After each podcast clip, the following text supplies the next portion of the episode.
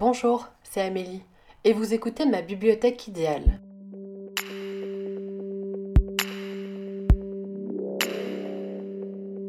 Bienvenue dans ce sixième épisode du podcast Ma bibliothèque idéale.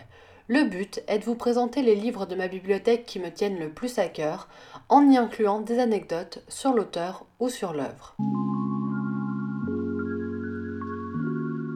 Pour cet épisode estival, Quoi de mieux que d'aborder une saga familiale comprenant de gros pavés qui nous feront voyager aux quatre coins du globe? Nous allons bien sûr parler des Sept Sœurs de Lucinda Riley.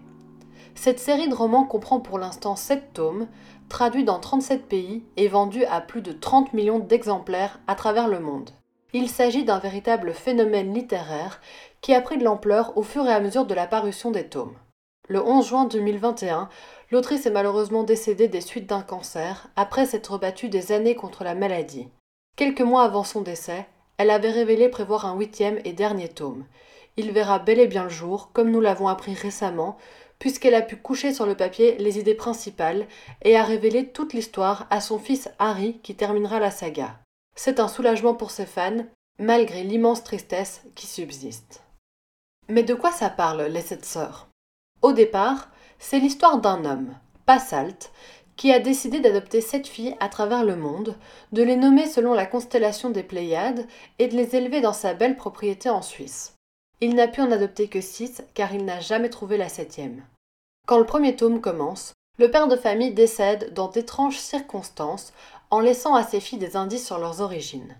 Chacune à leur tour, dans le tome qui leur est dédié, elles vont partir sur la terre de leurs ancêtres et leur histoire sera croisée avec l'histoire d'une autre femme qui leur est apparentée de près ou de loin, qui a vécu dans ce pays étranger à une autre époque.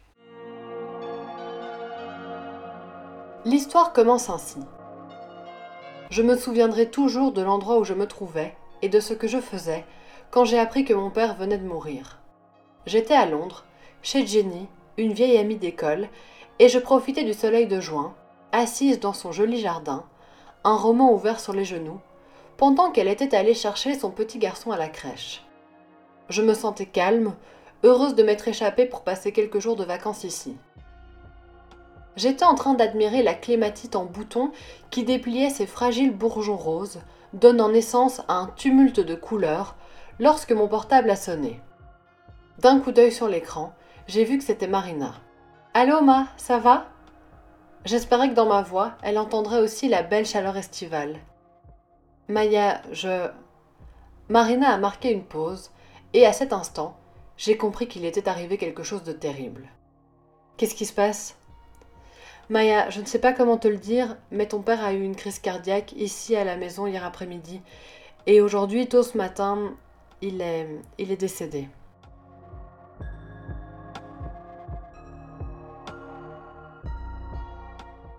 Les tomes de la saga commencent avec cette même phrase, du moins plus ou moins. Elle est légèrement modifiée dans le sixième tome qui se concentre sur Electra. Cette entrée en matière nous permet de plonger directement dans le vif du sujet. Avant de présenter le personnage principal, on le place dans son rapport à l'annonce de la mort de son père. Les quelques premières lignes de chaque volume peuvent déjà nous en dire beaucoup sur l'héroïne que nous allons suivre. Dans le premier tome, nous suivons Maya, l'aînée de cette sororie, et tout de suite, certains éléments de son tempérament nous sont révélés. Elle est posée, douce, et s'est éloignée de chez elle pour de courtes vacances, luxe qu'elle s'octroie rarement. Dans cet épisode, nous allons nous concentrer sur l'origine mythologique de la saga de Lucinda Riley. Comme je le disais précédemment, les sept noms des sœurs sont tirés de noms d'étoiles de la constellation des Pléiades. Cette appellation désigne un regroupement de jeunes étoiles visibles facilement la nuit. Depuis la Terre, elles apparaissent dans la constellation du taureau. Là, vous vous dites peut-être que tout ça est bien compliqué, et honnêtement, je suis d'accord avec vous, n'étant pas du tout une experte en astronomie. C'est pourquoi je n'entrerai pas dans les détails, d'autant plus que cela n'a aucune incidence sur l'œuvre qui nous intéresse. Mais si je vous dis que cette constellation des Pléiades est également appelée constellation des sept sœurs, ça vous met certainement sur la voie. Lucinda Riley s'en est servi comme base pour son œuvre.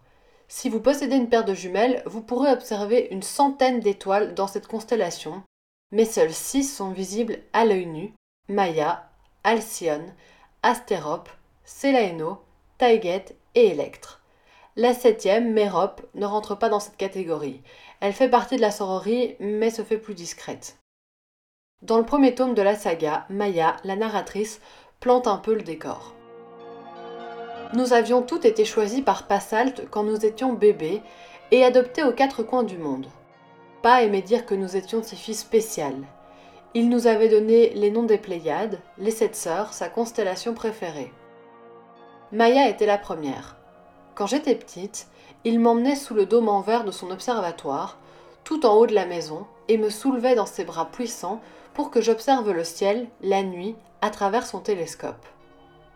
Elles sont là, me disait-il une fois qu'il avait aligné l'objectif. Regarde, Maya, regarde la belle étoile brillante dont tu portes le nom. Et je la voyais. Oh oui. J'écoutais à peine tandis qu'il me racontait les légendes à l'origine de mon nom et de ceux de mes sœurs, mais je savourais le plaisir de sentir ses bras autour de moi, consciente de vivre un moment rare et précieux, avec mon père pour moi seul. La légende grecque des sept sœurs est très peu abordée dans les différents tomes de la série, c'est pourquoi j'ai décidé d'un peu plus la développer dans cet épisode et de faire des liens avec les personnages. Je précise que je ne me base que sur la mythologie grecque, mais qu'il existe d'autres légendes à ce propos venant d'autres régions du monde. Les sept sœurs sont les filles du titan Atlas, qui s'était révolté contre Zeus et dont le châtiment a été de porter la voûte céleste sur ses épaules, et de Pléioné, une divinité océanide. Elles étaient les compagnes d'Artémis, la déesse grecque de la nature et de la chasse. Un jour, Orion, un chasseur géant, fit la rencontre des sept sœurs et de leur mère, et devint obsédé par leur beauté incroyable. Il fut à leur trousse durant cinq longues années, et Zeus les libéra en les métamorphosant en colombes, et à leur mort, elles furent changées en étoiles. Mais le plus puissant des dieux ne resta jamais loin d'elle, faisant des enfants avec plusieurs des sœurs, dont Hermès, qui est le fils qu'il eut avec Maya. La description de chacune de ses sœurs correspond au personnage créé par Lucinda Riley dans ses romans. Pour vous donner un ordre d'idée, dans la mythologie, Maya est très belle, solitaire et maternelle. Alcyone, Ali, peut contrôler la Méditerranée. Astérope, star, est la plus faible et son étoile est la moins brillante. Selaeno, Sissi, veut dire sombre et aurait été frappé par la foudre. Taïget, Tigui, est aussi solitaire que Maya et fut métamorphosée en biche. Électre est l'étoile la plus scintillante. Mérope, quant à elle, est la Pléiade perdue, la sœur disparue, l'étoile invisible à l'œil nu. L'explication à cela serait son mariage avec un mortel, alors que toutes ses sœurs se sont unies à des divinités. Le but de ce podcast est de vous informer, mais jamais de vous révéler toute l'intrigue, car ça vous enlèverait une grande partie du plaisir à la lecture. Mais ceux qui ont lu les différents tomes de la saga pourront aisément faire des liens entre ces personnages mythologiques et les personnages créés par Lucinda Riley. Mais pourquoi l'autrice a-t-elle voulu s'inspirer de cette légende? Voici ce qu'elle en dit. Quand j'ai eu l'idée d'écrire une série basée sur les sept sœurs des Pléiades, je n'avais aucune idée de là où cela me mènerait. J'étais très attirée par le fait que, selon la légende, chacune des sœurs mythologiques était une femme unique et forte. Certains disent même qu'elles étaient les sept mères qui ont fécondé notre terre. Il ne fait aucun doute que, selon les mythes, elles étaient très fertiles. Et qu'elles ont eu de nombreux enfants avec divers dieux fascinés par leur force, leur beauté et leur allure céleste et mystique. Elle a aussi révélé que l'aspect mythologique et astrologique représentait un challenge pour elle. Et en tant que lecteur, nous n'avons pas encore toutes les réponses sur l'importance de cette légende dans l'histoire. Pourquoi Passalt était-il tellement fasciné par les Pléiades? Pourquoi a-t-il voyagé aux quatre coins du globe pour adopter ses filles en particulier? Ce sont des réponses que nous aurons uniquement en clôturant la saga, et peut-être referai-je un épisode à ce moment-là pour clôturer celui-ci. J'espère que cet épisode de ma bibliothèque idéale vous a plu. Si vous avez le moindre commentaire, remarque ou suggestion, n'hésitez pas à me contacter sur Instagram sur le compte amélie, ame.lit, et je vous lirai avec plaisir. Et merci à Laura qui m'a donné l'idée de la thématique à aborder pour cet épisode. A très bientôt